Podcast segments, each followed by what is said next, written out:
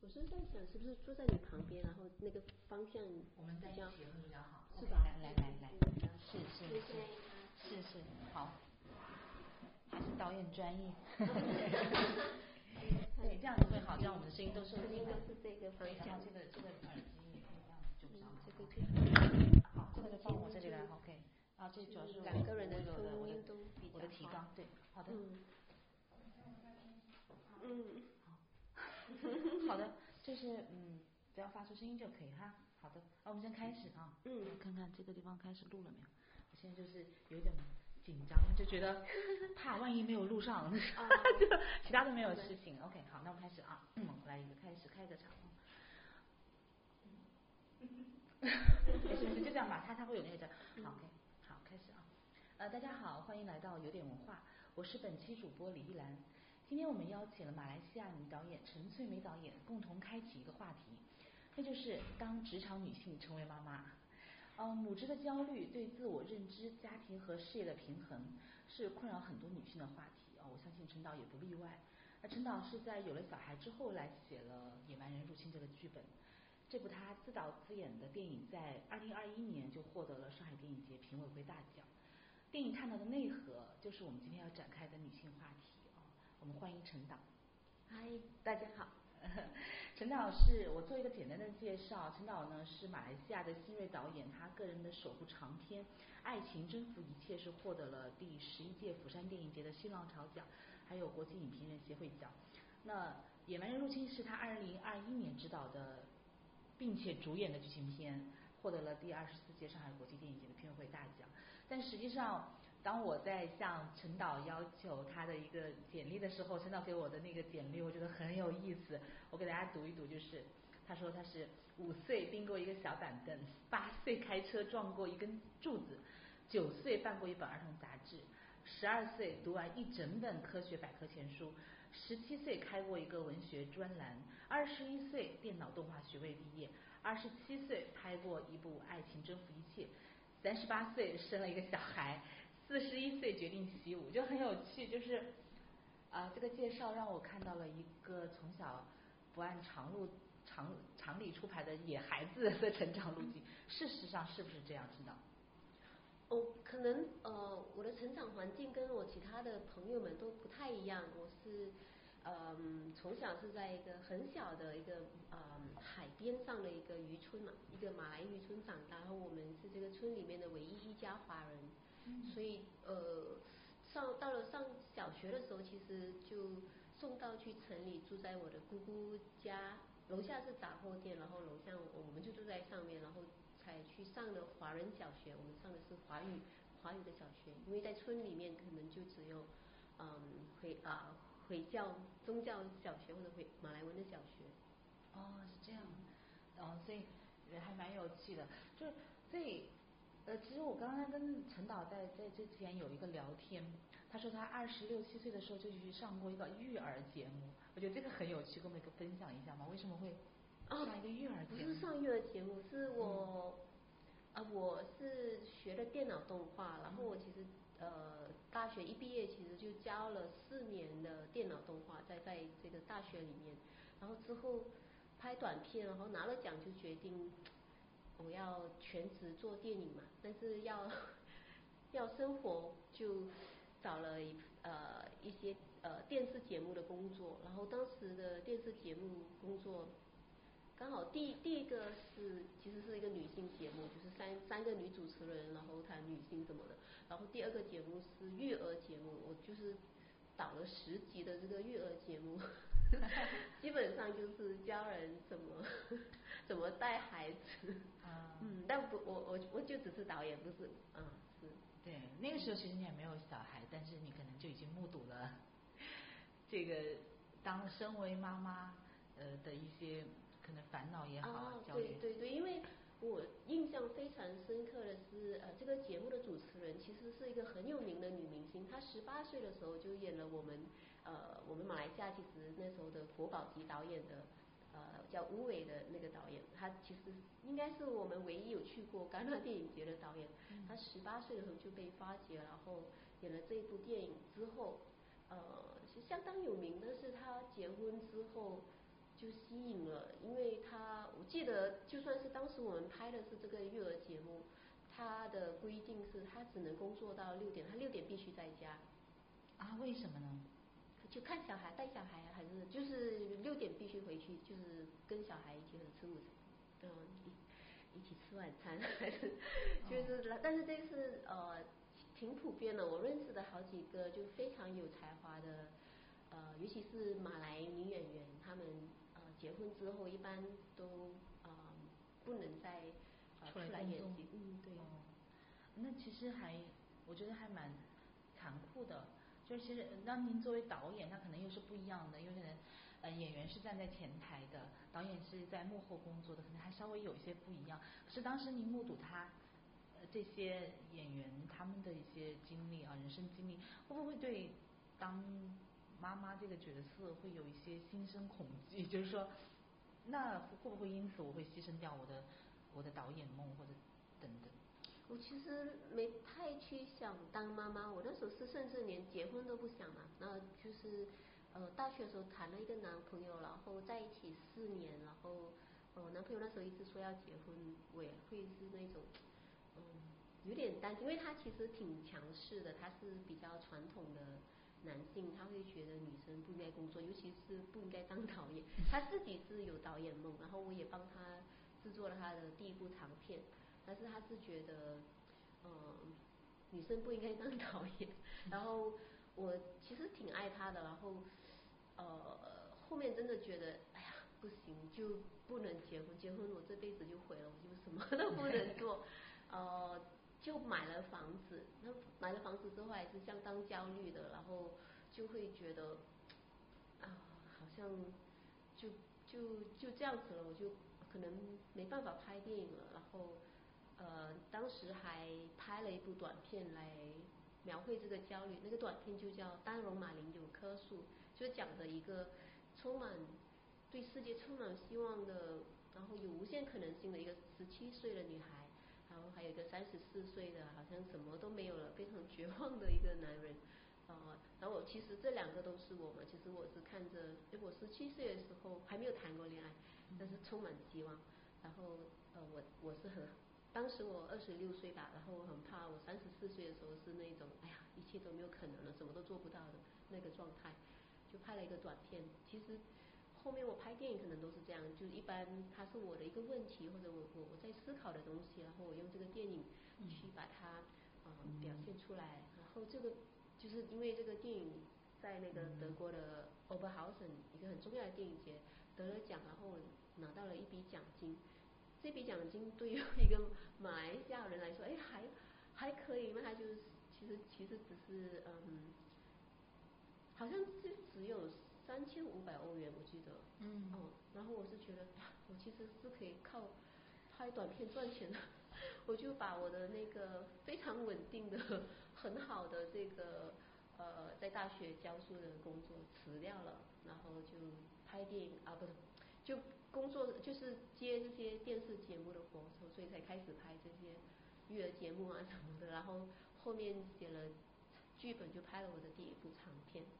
嗯，哇，我就觉得这是其实是一个很勇敢的行为，因为可能在我们看来，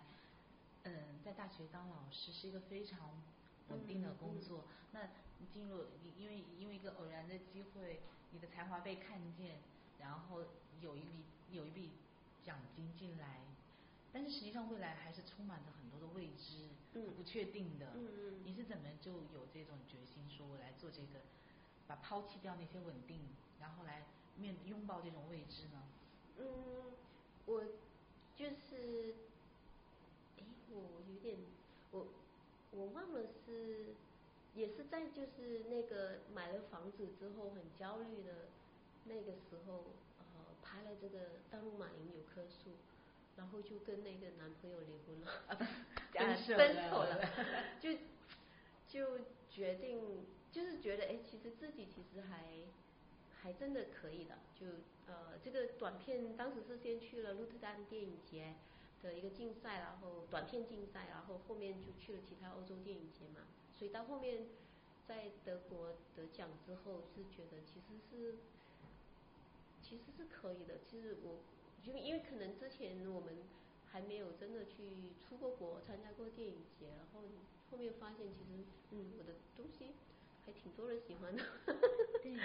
嗯，这个很了不起。因为其实你刚才讲到说，你其实你的作品不无论是因为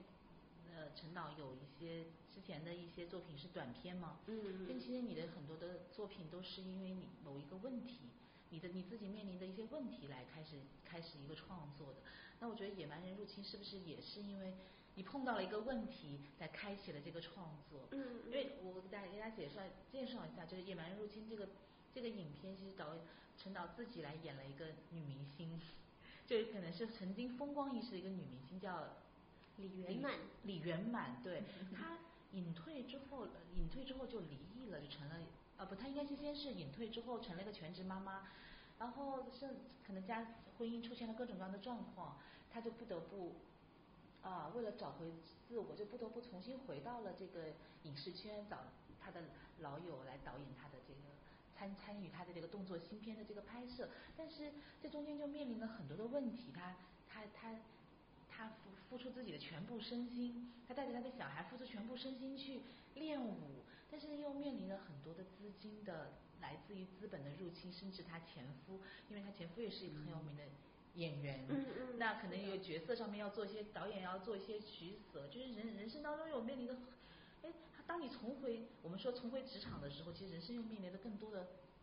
新一轮的困境。嗯，对，对的，对，所以这个故事是怎么来的？我呃之前其实我自己本来呃创作就很慢嘛，可能。呃，隔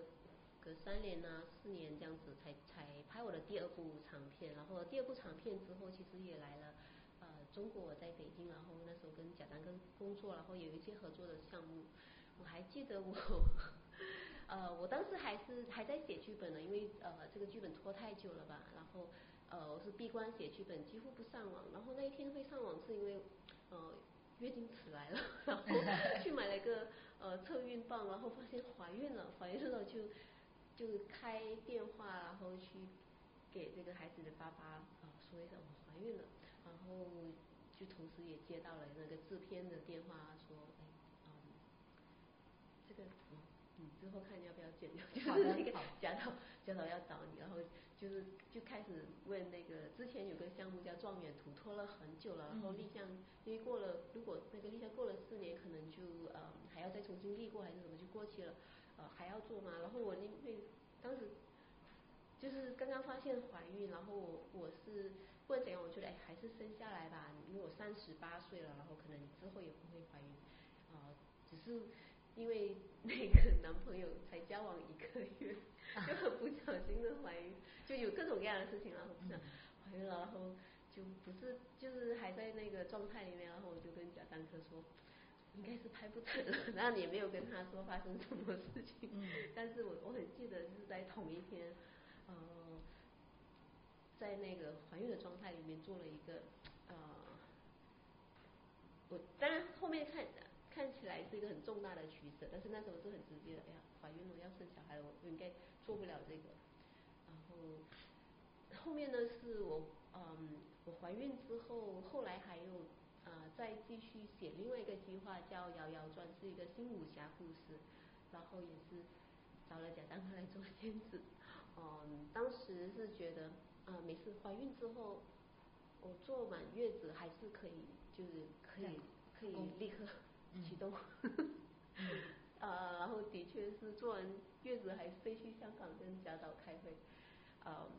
后面实在觉得不行，太累了。他我我第一个月完全是没有办法睡，就是非常累的，其实整个身体是垮掉的状态。然后觉得那可能等三个月，三个月还好，还是不行，根本没办法睡觉。然后真的是，我觉得是三年的时间没办法工作，就是无法。专注的去做一件事情，但是比如说开会啊什么这些事情可以，我我当时可以办一些培训营啊啊电影节啊那些，就一整个团队的，然后很清楚的哦可以啊你做这个你做那个，但是当我要坐下来好好写剧本什么那些是不行的，那个精神状态是完全没有办法专注，然后无法创作。我当时就真的是觉得。我觉得我这辈子再也当不了导演了，那好伤感。是是，就觉得哎，我是没办法创作了，可能呃可以做一些教育性的工作吧，啊教教一下新导演怎么拍电影啊，但是自己应该写不出什么，所以后面其实是一个契机吧，就是在。呃，我当时也是带我的一个学生，我带他去那个香港的 HF 的一一个蒙古女导演啊，去参加那个创投，然后就是在开会的时候，呃，就遇到一个呃老朋友杨景，他就问我，因为他他觉得无比怀念我们以前呃很低成本拍那个独立电影的时代，他就问我，哎，一百万你还能拍一部长片吗？然后我说可以啊，然后。就是就这样开始了这个呃，他的一个新的这个电影，嗯，哦，是这样来的哇，好有趣。就其实就是我我我知道陈导其实家成长在一个有很多小孩的家庭哦，可能那个时候对于小孩来讲，呃，可能觉得这小孩到到来也没有什么，但是我我好像我以前也是这么觉得，因为我是两个小孩的妈妈，在我没有怀小孩之前，我觉得好像。他只是在你肚子里面不会有什么影响，可是你在就像你一样，前面几个月的时候，我记得我特别清楚，就有一次我去采访一个非常有名的一个导演，跟他两个聊天，就平时我觉得我都可以的，然后问的问题，我前面一句话问了之后，隔了两个问题之后，我又问了他同样的一个话。这个是我我那时候印象很深的，就我怀孕的时候变得非常健忘，健忘的很可怕。是，其实是真的是，我觉得是真的那个。脑缺血的状态，对，是 我前面三个月是一直要躺下来，就是一直觉得很晕，然后要躺下来，然后什么也没办法想，是的，就当时我就过过了过了两两个问题之后，我又问他同样的问题。然后过了两个问题，我又问他同样一个问题，然后那个那个导演就已经就憋绷不住了，他说：“你为什么反复问我同样的问题？” 可是当下，我当时可能三个三个多月的样子，可看不太清，看不太不太显怀。我觉得我是一个职业的记者，我不能告诉他我怀孕了，所以我这么健忘，我觉得这是一件羞耻的事情，很丢人，所以我就只能。就是被被他就是被批评嘛，然后再继续进行下去。但是那那次采访结束之后，我非常的沮丧，以至于很长时间我都不敢面对那个导演。我就觉得这是对我的一种非常大的一个职业的一个羞辱，就是自己这个 怎么。你所以就是这样的方式，这些细节上面就会你觉得哇，你以为一个小孩的到来不会给你生活带来太大的改变，但实际上他已经给你带来非常大的冲击了。哦，就是在怀孕之前没有去想过这些会会造成那么大的影响，因为小时候我们就是小孩带小孩，我就带过我妹妹啊，我堂妹啊，就是都都很常带小孩，呃，从从婴孩带带到他们五六岁。嗯，但是后面会发现啊，真的是每个小孩不一样。嗯，是是。哎，所以这是这是因为因为这个原因，才让你给你的影片起了这么一个名字嘛，叫《野蛮人入侵》。所以我我中学的时候我读过一句话嘛，叫做嗯，每一个小孩的出生就是一次野蛮人对这个。呃，文明社会的入侵，然后我觉得这句话挺好的，因为觉得，哎，就是这些小孩出生带着一个新的眼光，然后去打破一些秩序，然后给这个世世界文文明世界呃造一个做一个颠覆，哦，其实是好的，嗯，然后自己有了小孩，然后被小孩打破了整个那个生活的秩序，然后。啊，那个感触又不一样。虽然是同样的话，我还是觉得啊，好像就是被野蛮人入侵了，然后但是自己是那一片废墟，好惨。对，就好像被那个可能被一些文学所所塑造的那个形象是那种感觉，是一种浪漫的、对对对，诗意的、浪漫美好的，只要不关我事。对。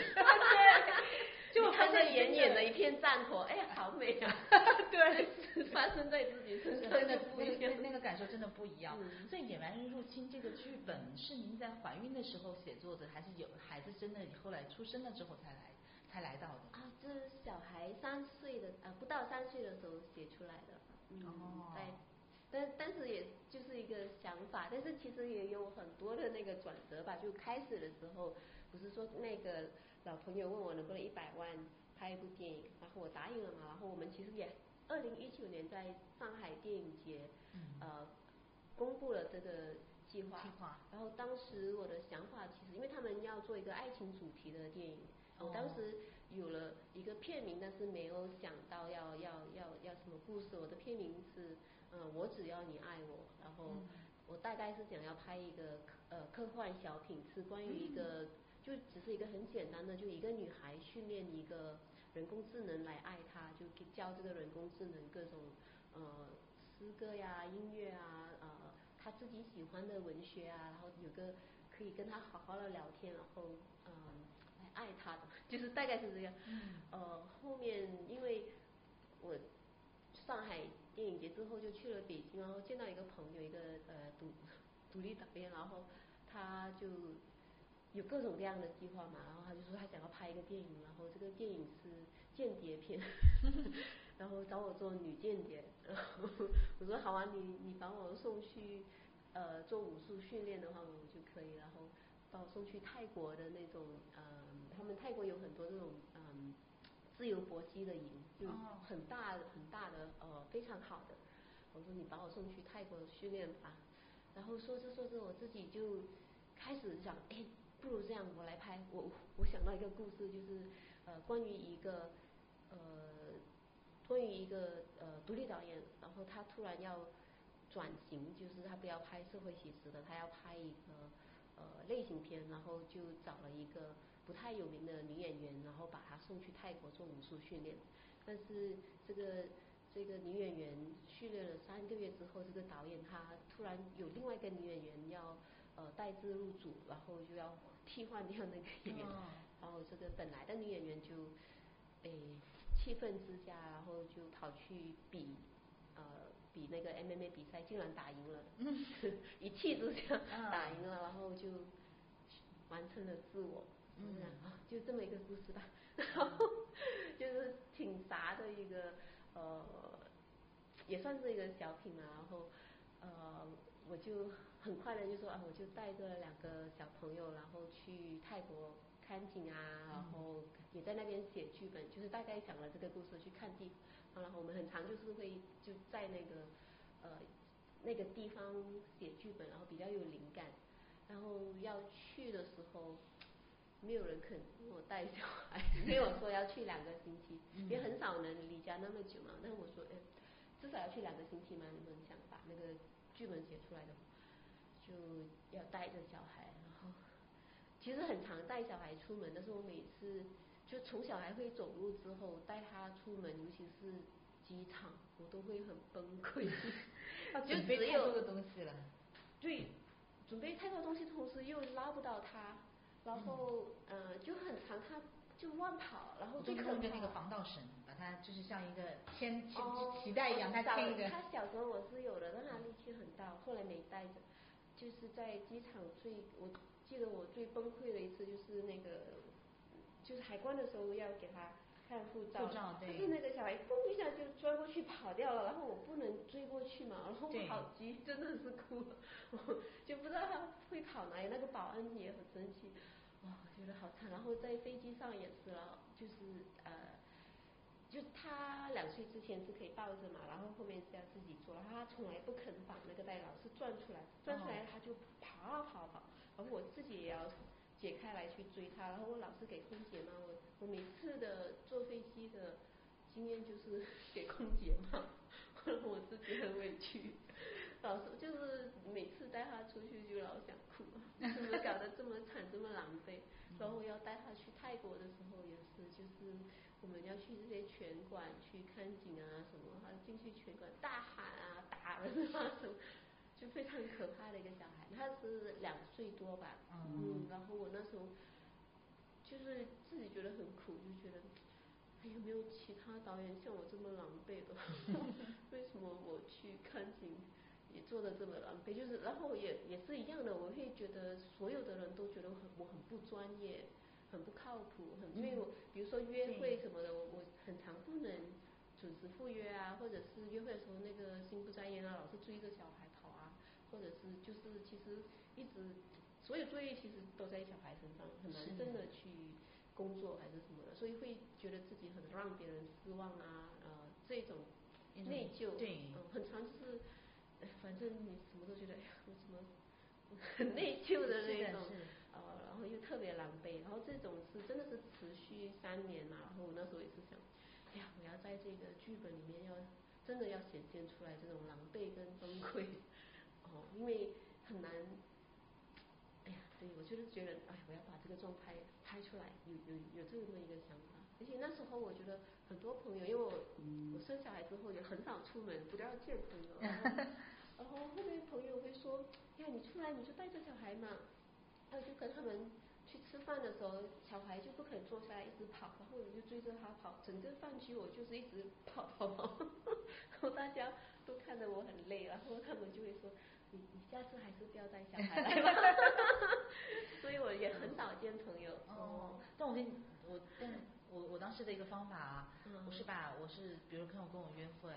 我就把大大家约到一个亲子餐厅，嗯因为这亲子餐厅对就是你吃饭你可以吃饭，然后小孩就丢到那个里面，嗯然后有专人嗯给你看到，他随便在里面。玩海洋球也好，还是干什么疯跑也好，嗯总是有人，因为那个那里是有个游乐游乐的天地的，嗯他有他的那个世界，我就小孩解放了很喜。欢拉我跟他一起玩。哦，他就是这样。是一直会拉着我去，就是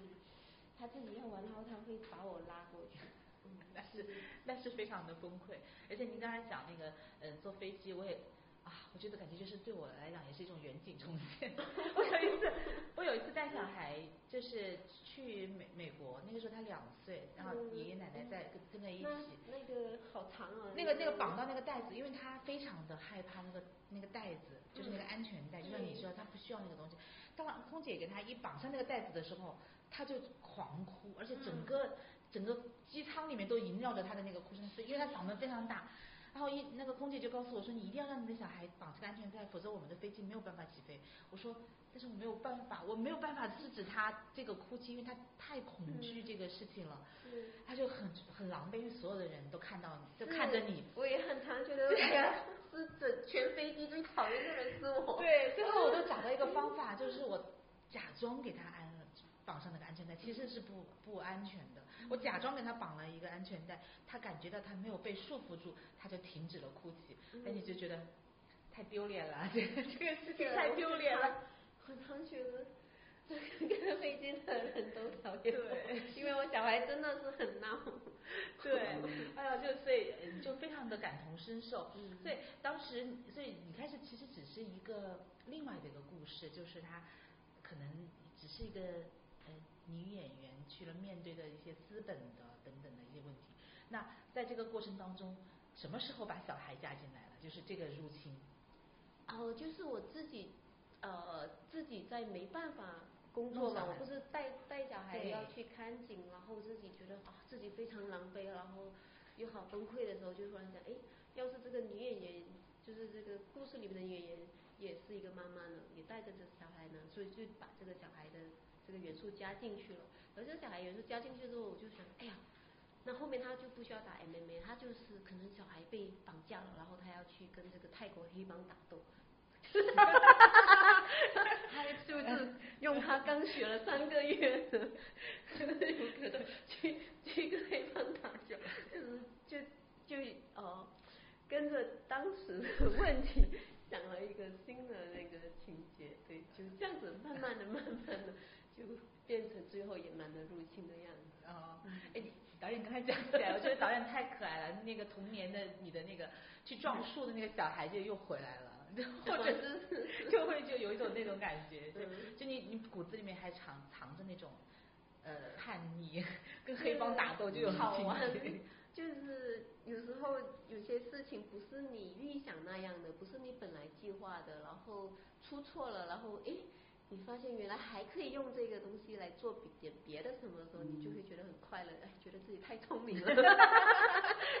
对，哎，这是一种把自己从那个妈妈的身份里面解脱出来的一种方式。哎我觉得其实嗯是，因为你其实你发现那种灵光一现的时候，你发现你自己还是很有用的。对，我会有这种感觉吗我太聪明了。对，这样子的，就是这样的意外也可以拿来用，就很好啊。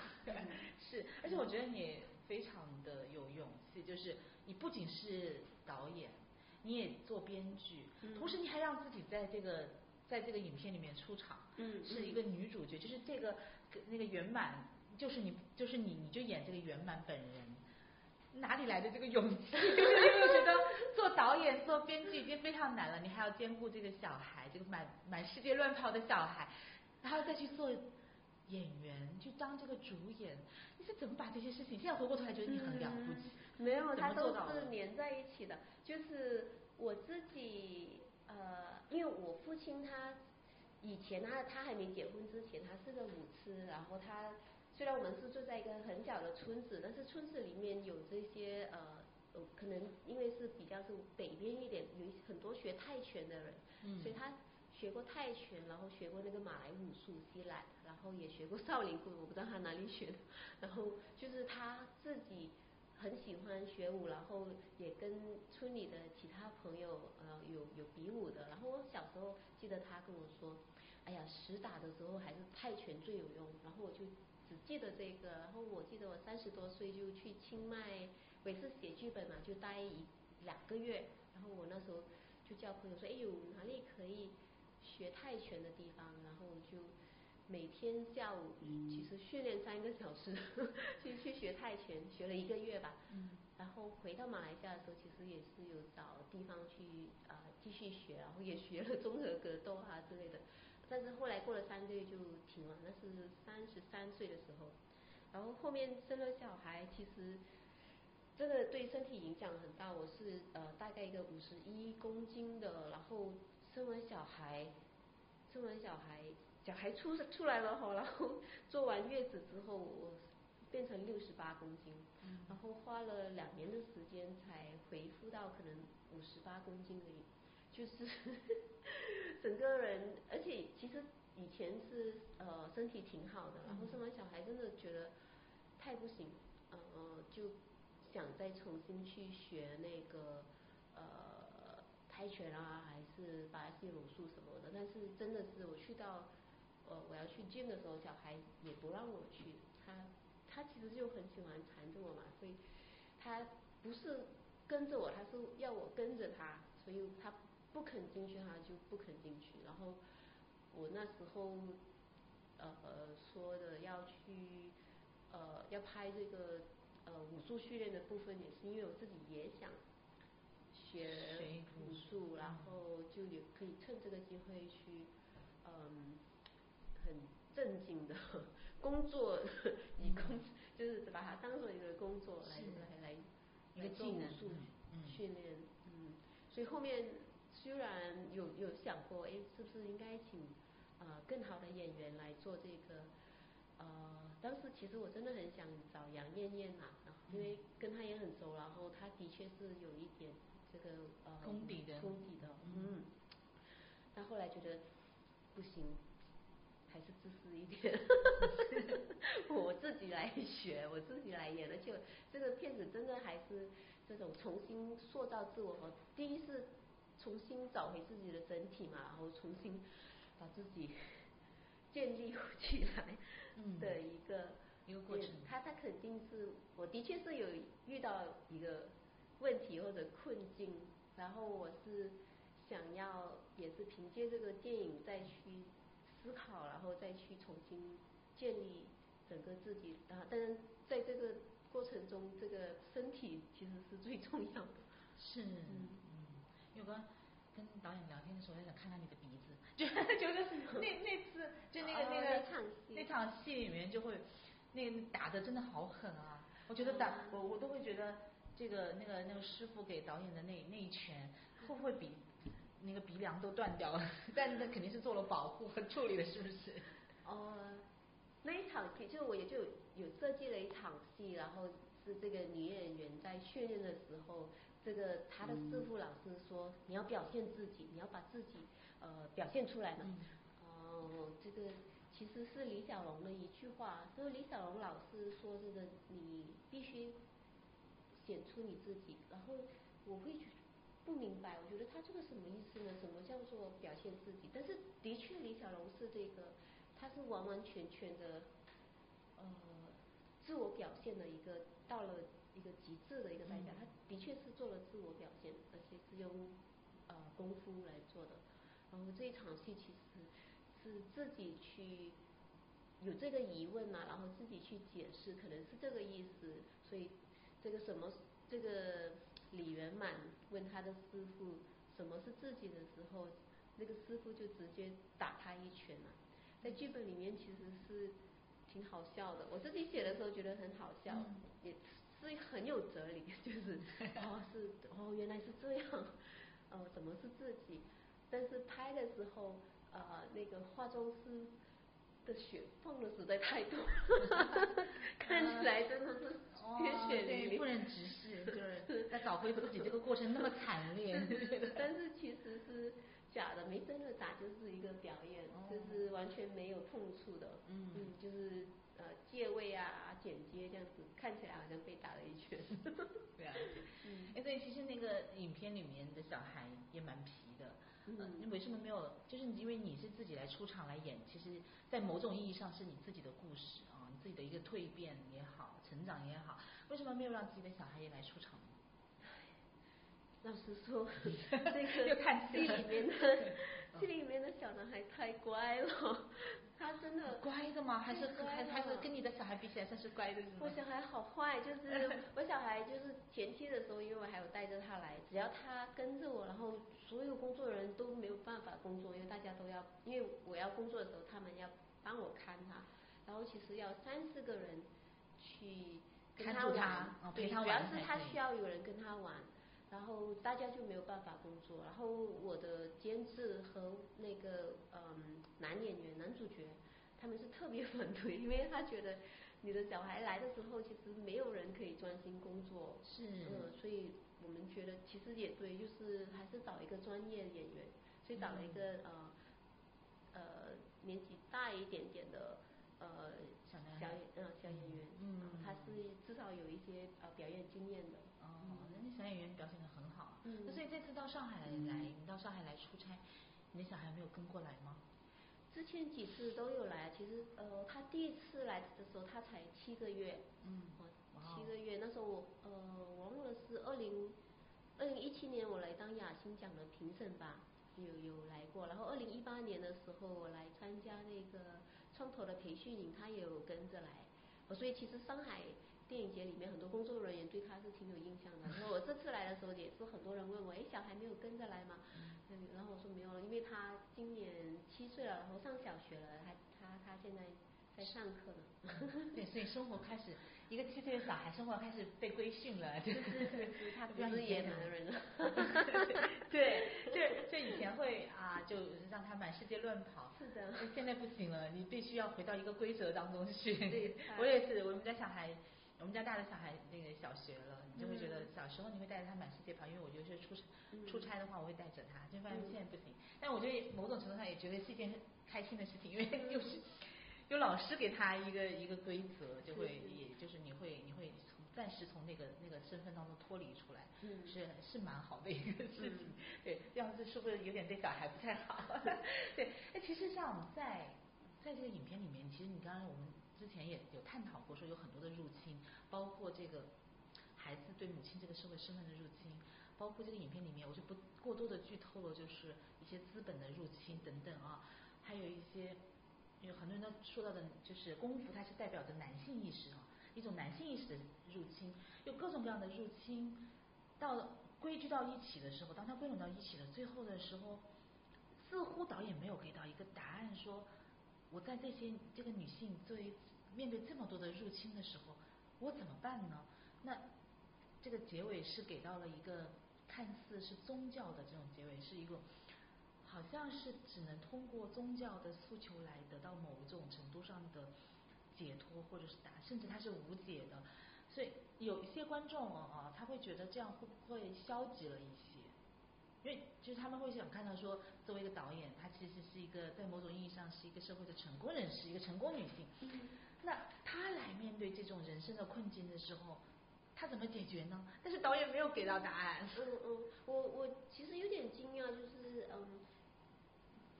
就是观众会看到是一个宗教的呃意象意象，因为的确里面是一个老和尚，但是这个老和尚是。是跟着那个达摩祖师爷的形象，达摩祖师爷啊，对，我觉得他是一个武侠世界里面的一个人物，就是一个 师傅那个对，就祖师爷，然后嗯，如果要说宗教吧，也可能就是他，毕竟他还是禅宗的，呃，他是禅宗第一人，就是来把禅宗带来中国的，那可能是宗教，但是我觉得禅宗是反宗教的，禅宗禅宗 就是一个反宗教的一个理论，那。呃，它代表的其实是比较是武侠世界里面的那一种，但但当然可以，你要说产生是宗教的话，那的确，我我我后面还是有去提到这一种啊，到最后我我要问的，虽然前面有提到。作为呃母亲的困境啊，或者是作为一个职业女性的困境啊，但是到最后想要问的，其实到底我是谁？所以里面其实有重复很多次，前面的前面的那个问师傅什么是自己啊，到中间失忆的时候也是不断的在在去探索什么是自己，然后到最后的时候，这个老和尚问他，那如果你不说你的职业啊，不说姓名。啊，不说你的关系的话，你是谁？他其实的确是一个呃禅宗的一个话头禅还是之类的。哦，这个，但我觉得还是一个需要去思考的，或者是自己自己想要知道的，到底我我是谁？因为我我们吧，如果我说我自己，嗯，我们介绍自己的时候，的确一定是讲姓名嘛，然后。但是自己觉得最重要那部分是职业嘛，这个职业才会代表我在做的这件事情，才代表我。我的姓名也跟，也就是父母给我的，然后性别也不是我选择的，或者我生在哪里，我是哪一个国家的人，也不是我选择的。所以呃，一般我们啊有职业的人，有专业的人会把职业等同于自己。就我我可以不说我是陈翠梅，但一般我说哦我是一个导演。是。然后，如果你没有一个职业的时候，可能啊你是某某某的，就我哦我是谁谁谁的女儿，我是谁谁谁的老婆，哦，就我觉得，毕竟我们还是有点 附属于其他人。但如果有职业的时候，你会你会说哦我是一个什么什么，但后面我会想，哎其实这个你不能选择的。和你可以选择的哪一个才真的代表你呢？它其实是是那个你不能选择的。呃，我是一个女人，我是一个马来西亚人，啊，这个呃我的血型或者我这些比较比较是我，因为那个我无法改变，还是那个后面我选择的就是这个职业啊，呃，才比较是我。所以这个其实我自己也是在想，其其实。我是谁，或者什么是我？哦，这这个比较是到后面再问的问题，我不觉得它是一个宗教问题，我觉得是所有人都需需要去想一想啊。嗯，对，就其实这个话题也蛮无解的，我觉得有些在某种程度、某种意义上讲，可能大家共同都面对的一些困境，比如说，就像这个小孩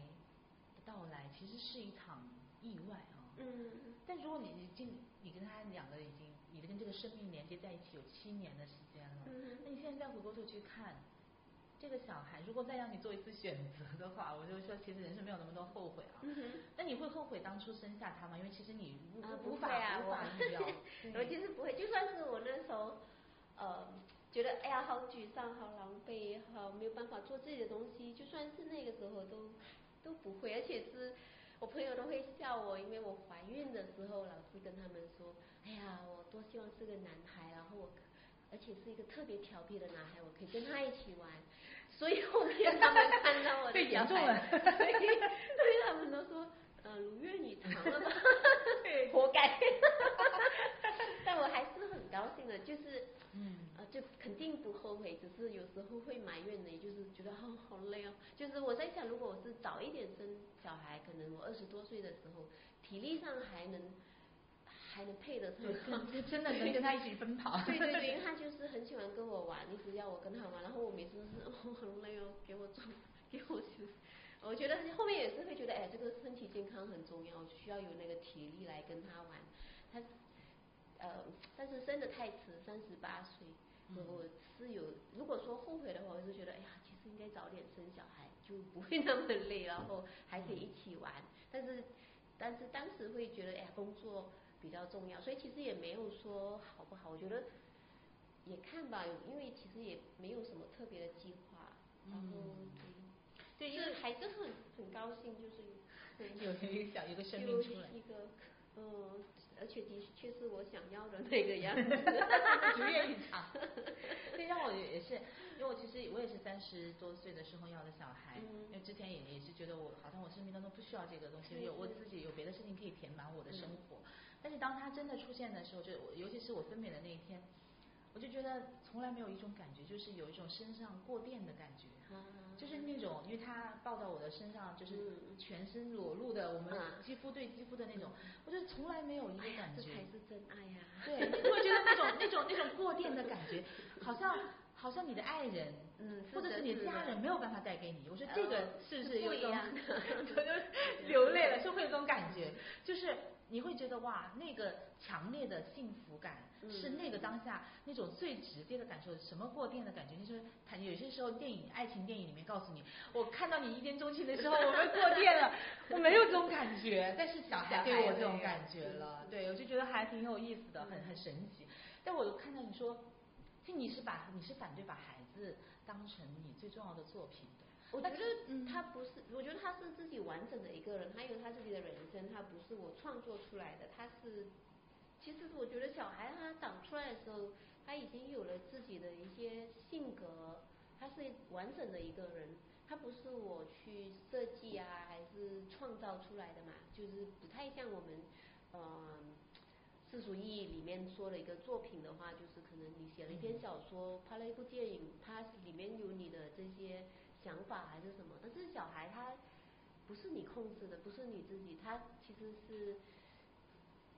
他你上溯的话，那个 DNA 就是可能要上溯到几百代以上，就是这些不是你设计的，所以我会觉得它不是我的作品。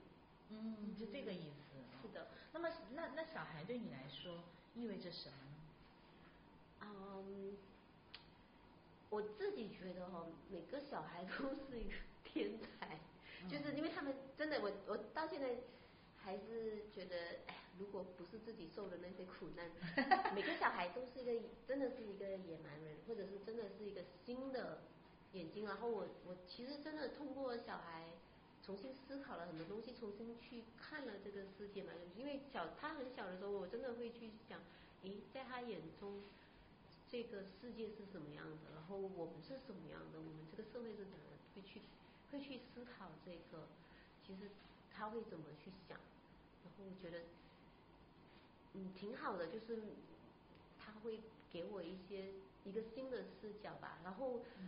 有一些跟世界的连接，呃，因为有小孩会变得更多，因为突然，其实当然我我在戏里面是有点埋怨，但是真的是这样，比如说你怀孕的时候，好像觉得所有人都好像跟你很亲，他会跑来摸一下你肚子啊什么的，就是我们看到。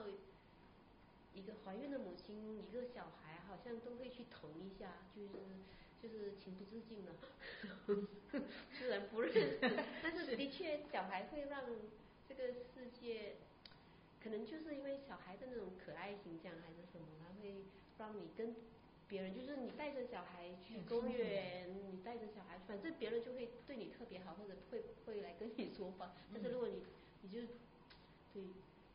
你一个人也不会没有事跑去那种游乐，就是对，就你一个人出行的时候，你可能会别人会觉得，嗯，就是跟你保持一个距离，对，因为你是带着那个，不能说是铠甲，但是你一定是带着一个一个一个一个什么在在在走到那个走到那个人群当中的，但是小孩可能就会打破到这种这种距离感，突然所有人都可以哎排，因为你你有一个小孩，然后好像就跟。有了更多的联系，对对，这个还蛮，而且小孩还会会给你很多，就是像你说的一样，他会给你带来一些不一样的东西。你会觉得有些时候，你好像大人现在快乐非常的难呢，你就觉得让你看，因为看到小孩子，你发现，哎，可能一个什么玩具就能让他开心很久，他就能在那里玩一下午，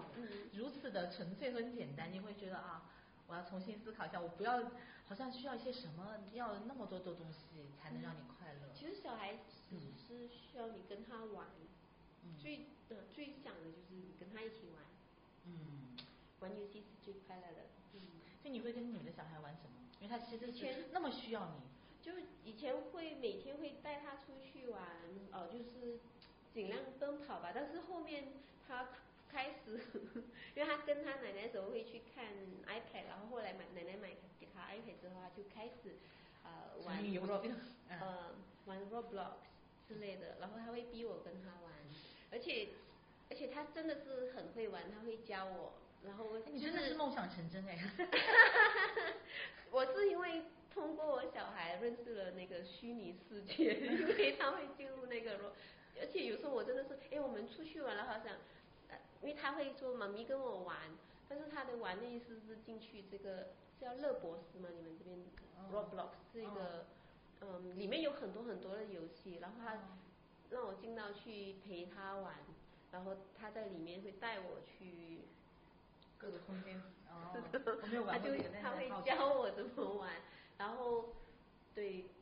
比较是一起玩嘛，他会他会很希望我可以跟他在一起，但是现在我们是在虚拟世界里面见面的。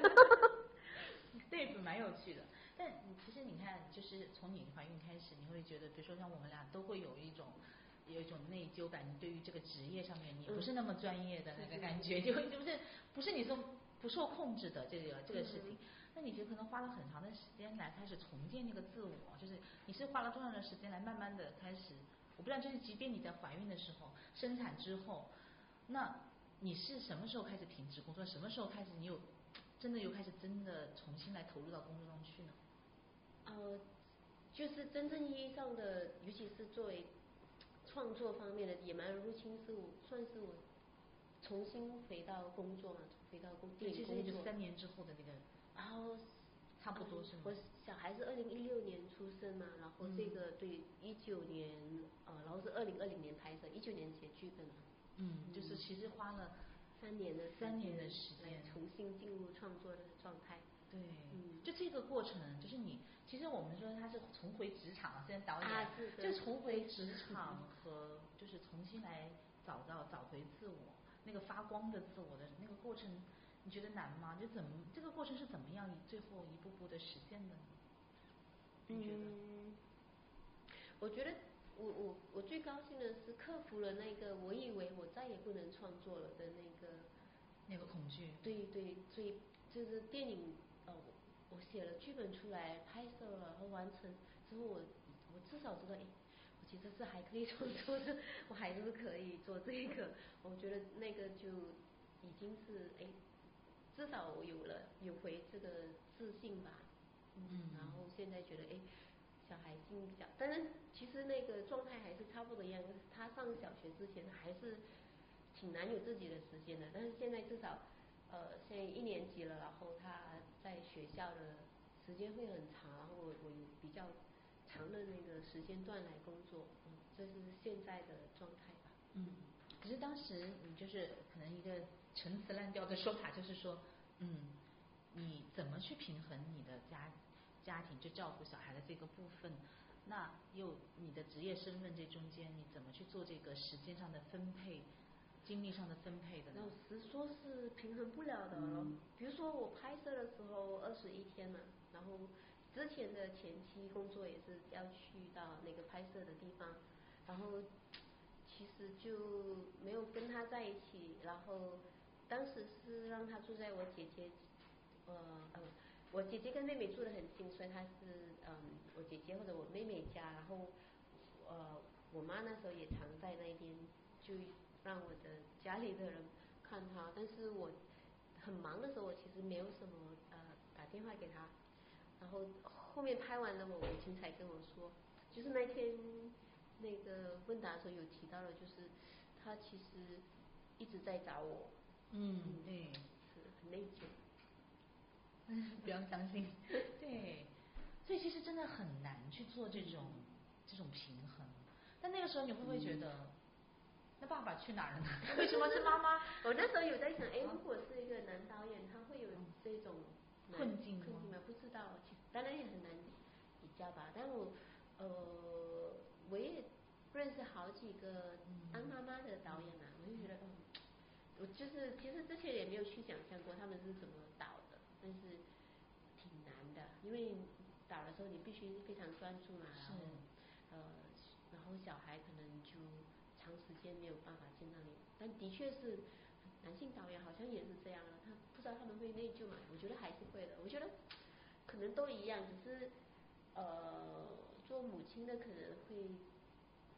嗯更加的牵挂孩子的那种，可能吧，很难说。其实也看过很多男性导演非常疼小孩。嗯，哎，所以你跟你的就是比如说女性导演的朋友有交流吗？他们怎么度过那个就是其实可能最艰难的那个时期？因为其实现在小孩小孩上小学会好一点点。嗯，那导演比如说嗯，唐小白好像也是有很长时间没拍电影吧？我我其实不自己不是特别记得，我觉得他应该也是有停了一阵子。杨丽娜估计也是吧。就是前面小孩小的时候，其实很难拍电影。但是黄继，哎，黄继就有一直在拍，但是因为呃，她老公是她摄影师，我不知道，就是可能每个人的那个情况不一样，嗯，所以还是有看那些女性导演有了小孩之后，还是继续拍电影，但可能对呃时间还是会，你会看他们哎有有有几年的空白期的。是，那你会不会觉得委屈吗？就是说，嗯，就是这中间有一种，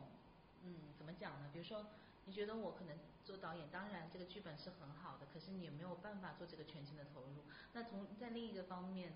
小孩你有需要，其实他也那么的需要你，可是你也没有办法去兼顾他？这中间其实有一个很大的这个落差啊，可能每个事情都没有办法做到一个百分之百的好。你因为你如果只是导演，你可以做到百分之百的好。你只是一个全职妈妈，你也可以完完全全的全身心的投入对小孩的照顾当中。嗯。但是你是一个职场女性，我们说你是职场女性的时候，你就必定要面对着这种冲突，在某个某种意义上来讲。嗯。我也不知道怎么是一种什么心情真的。哦，我觉得除了拍摄的那个时候，那个呃，就可能一个月没有见小孩，其实大多数时候我还是跟他一起的时间很长。哦就会把，比如说工作就不是呃最重要的，还是小孩的。其实可能我不知道是不是做母亲还是什么，就是还是会把小孩呃放在那个最重要的 priority 优先权，就是时间还是会花在小孩身上，就是有什么事情还是以小孩为先。是，对我我也有一种感觉，就是因为我当妈妈之后。我觉得反而变成了一种时间管理大师，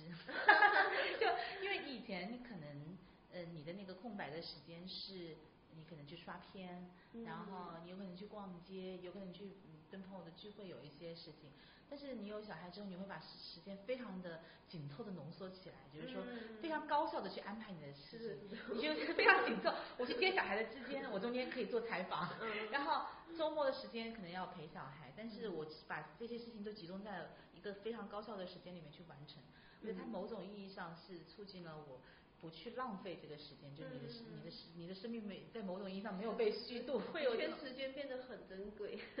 对，嗯但但你可能就会牺牲掉你的睡眠时间。啊，是，我很常觉得自己睡眠不足。对。然后我我就是可能到了，因为我一般就五点半起来嘛，然后到了晚上九点半就很累很累，但是我小孩还是不肯睡，他其实睡很少，我不知道他是怎么样，就会叫我讲故事啊，这个啊那个，他就是。想找事情不要睡觉，然后回家 让我睡到，是每每好像每天晚上都是那种状态，就是我很累了，我没有力了，然后就哎我给你我给你 energy，他就披萨包啊，给你充电。对，他他用你要爱给你发电。对对对，你要假装他充电成功。哦，五十五十 percent，五十 percent，哦一百，我终于有力了，谢谢你，然后又。好惨，觉得哎呀，嗯，对，就会觉得啊，你这这这，我觉得有一种分裂 分裂的感觉。一方面说这小孩太可爱了，会给你一些啊，对他，一方面很好，嗯，他会说我给你充电，他会很他，是男孩，但是他会很很喜欢这种啊比较亲密，他喜欢我抱他，而且他喜欢我。抱他起来，很喜欢就是这种我不知道就是我们叫撒羊，嗯 去撒羊他。哦，那你会对小孩，就是你其实你是小时候是一个野孩子长大的，嗯 我也是从小爬坡上就是爬树的，跟男孩子一起玩的，对。那你现在会对你的小孩有什么样的要求吗？会会很卷吗？就是嗯，可能马来西亚环境不太一样吧，还挺轻松的，或者我没有什么意识到，就是他上小学之前，呃我们都是让他玩，尽量玩，不嗯不太去管。其实可能那个他的幼儿园是比较是那个 Montessori 啊蒙特特梭利在这边蒙特梭利，他不太去，我不知道，就是比较让小孩自然生长的那种环境，嗯对，就让他玩。但他可是他可能进入小学之后就会呃面临着各种学，不知道啊，会不会马来西亚会面临着学业的压力？你会给他上我觉得补习班吗可能嗯。呃，对对，有上那个安亲班，就是、嗯。呃，上课之后就到安亲班，然后一直到下午嘛，然后我们去接他，所以他其实会一嗯对很长一段时间呃，就是小学小学放学之后就到安心班去，安心班他就可能里面有一些是补习啊，教他做功课啊这种，嗯，但是嗯压力我觉得现在还没有吧，一年级。嗯，那你会对他有什么样的期待呢？比如说，你可能父母、你的你的父母对你的期待是什么呢？你会嗯，我我觉得自己的嗯成长很不一样，因为我们就是在那个马来村子长大，然后后面搬到去城里嘛，然后我父母亲其实他们就不太管我们的考试成绩，然后我记得我呃，因为我们比较重要的考试是呃小学的那个检测考试啊，然后到了初三升高中之前有个考试啊，然后到中午，然后我记得因为呃搬到城里之后开始有这些邻居，邻居们的确会来比较，就是同样年龄的，然后我很记得我升高中的那个检测考试嘛，我是全 A 的，然后我父母亲他们其实从来不知道我们成绩很好，因为都看我们在玩，不知道 其实我们学习特别好，就是不知道是怎么样，然后这些邻居会来比较，然后就来问，哎，你的女儿那个成绩怎样啊？然后我妈也不知道，她就问我，然后我嗯九个 A，然后对，然后。他可能后来就是从这些邻居的反应才意识到，哎，原来他他他家里的女儿，就我姐姐啊什么，我们的成绩都很好，就不需要他们管，就是反正不知道，就是非常容易应付。然后我，而且我是那种活动特别多，就我那时候呃也是学生记者，然后呃很常办活动，然后。办的是那一种呃全国生活营，就是三百个人的活动，然后要给他们安排宿舍啊什么的那种，嗯，就是很常做这些，不太不太去读书，而且很常逃课。但是逃课，我逃课的，嗯，就我我是从这个很小的一个城市叫关丹，然后会逃课坐巴士去吉隆坡找朋友去个三天，然后然后后面就让就自己写一封信，自己打字写一封信，说哦家里有事情要去吉隆坡，然后让我父亲签字，然后父亲也会签，然后就是不太管我。哦，父亲真好。啊，我我以前就是出生十五岁嘛，有家里的钥匙，我要出门出去玩到凌晨三点回来，他们也不管，就是反正我。嗯，自己有钥匙回家，就是，所以你说我叛逆吗？的确，我我不自己不觉得自己叛逆，因为没有没有问题啊，就是就不需要去叛逆，因为没有人里面就是让你自由生长的。是是是，就从来没有觉得自己叛逆，然后呃，反正就是那个自己可以做自己的事情，但是非常独立，然后但是也是可能自己知道自己要做什么吧。我我我那时候呃，就是到后面可能连大学呃大学也是自己去申请的，就是呃，就是看到一个大学有个电脑与动画的课程，然后觉得哎呀可以学电影，然后自己坐了那个巴士四五个小时到到马六甲那边自己去报的大学，然后后面嗯哦对我第一个国际护照也是自己去申请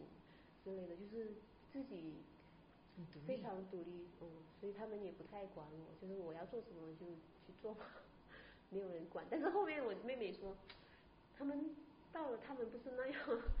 他们会管。然后我父母的回答是，因为你们没有那么独立，他们他们会觉得不用担心我，啊，嗯，所以还是每个小孩他们还是不一样，所以我是那个没有人管的小孩，然后也从来呃。不需要人管，但是后面的问题会变成我不喜欢被人管，嗯，所以有时候，对啊，就是比如说男朋友要管我的时候，就会会非常辛苦，嗯嗯，太自由了，是，所以所以你会希望你的小孩也是也是这样像你这样长大的小孩，对他从小可能就是我当然。我不知道是不是好事，因为我我那时候会觉得，哎，反正他要他要做什么，反正如果不是没有危险，没有生命危险，就让他去做。所以他要玩啊，要爬，要什么，随便做，就是让他做他想做的，他要玩什么就玩。哦，可是现在的问题是，他就变得非常有主见，他只要就是他就不听我的。一个曾经的你，是吗？会有会有这种感觉吗？有一个曾经的你，也。呃，也不是吧？我觉得他，嗯，我觉得可能女孩不太一样的是，女孩好像比较读得懂大人的情绪吧，还是可以可以呃明白。他是完全不管，他是只要自己做自己的事情，嗯，好像不太不太会知道哎，不应该逼我，我现在他是会逼我去做事情，嗯。这个呢，你可以预见接下来也会也会有很多的麻烦，对于你教育的麻烦。对，现在你看，像陈导的身份里面加了很多的标签了啊，就是有导演、有作家、有编剧、有女演员，然后母亲，然后其实女性，对，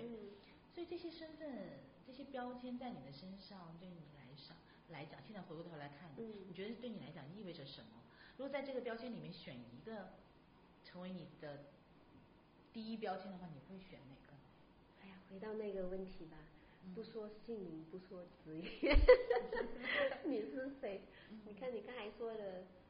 都是职业啊，关系啊，嗯，但我我觉得我的电影其实又谈的就是这个，到底真正的。我们说我是谁，或我自己是谁的时候，到底是哪一个嘛？什么构成？对呀，那的确很自然而然的。如果你以以以啊事业为重的话，那就是呃是看就是这些都是职业嘛，导演啊、编剧啊、演员啊，嗯，然后这个母亲是一个关系，那就是的确是哎，我们好像就是这样子来。定义自己嘛，嗯，嗯，会不会有这个以外的啊？就是真正的自己是什么？我还有一个身份，我是一个呃巴西柔术运动员。这个对，这个导演是非常喜欢提到这件事情。我这个我相当有自信。因为对我们聊天的开始之前，导演才刚刚去。又去练了一遍，是的，今天练了两个小时，好累。但啊，我们觉得这个这次的聊天就非常非常好，就是嗯很温暖，就是其实我们